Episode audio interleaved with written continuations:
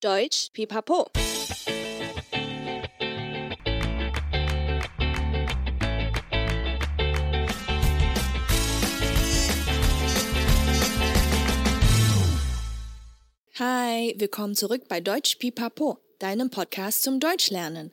欢迎再回到德语噼啪聊，最生活化的德语学习频道。我是 Bianca。今天的谚语日记要来分享一个 Thomas 的小故事。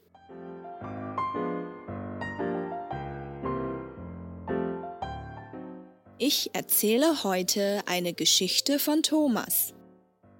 Thomas Eltern sind zusammen auf Geschäftsreise und er hat sturmfrei. Das heißt, er ist alleine zu Hause und kann machen, was er will. Sofort lädt er seine Freunde auf eine Hausparty ein. Es wurde laut Musik gehört, getanzt und viel Bier getrunken. Nachdem seine Freunde alle gegangen sind, ist Thomas bester Freund Arne noch geblieben und hilft Thomas beim Aufräumen. Thomas grübelt. Arne, ich glaube, ich werde meinen Eltern doch beichten, dass ich eine Party geschmissen habe. Warum denn? Wir sind doch schon fast durch mit dem Aufräumen.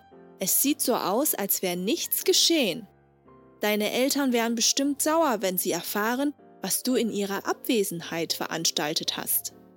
Wir wollen hier mal keine schlafenden Hunde wecken, sagt Arne.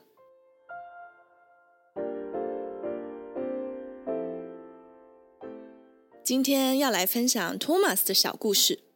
托马斯的爸妈一起出差了，所以托马斯一个人待在家。这就代表他想做什么就可以做什么。于是他立刻邀请了朋友们到家里开轰趴，大家聚在一起，大声的放音乐、跳舞，还有喝了很多的啤酒。朋友们离开时，托马斯最好朋友阿诺留下来帮忙打扫。托马斯突然犹豫地说：“阿诺，我觉得我还是跟我爸妈说我有开趴。”“哈？为什么？我们都快打扫完了，完全看不出来有发生什么事啊！你爸妈如果知道你趁他们不在时开趴，一定会很生气。我们还是不要唤醒沉睡的狗吧。”阿诺说道。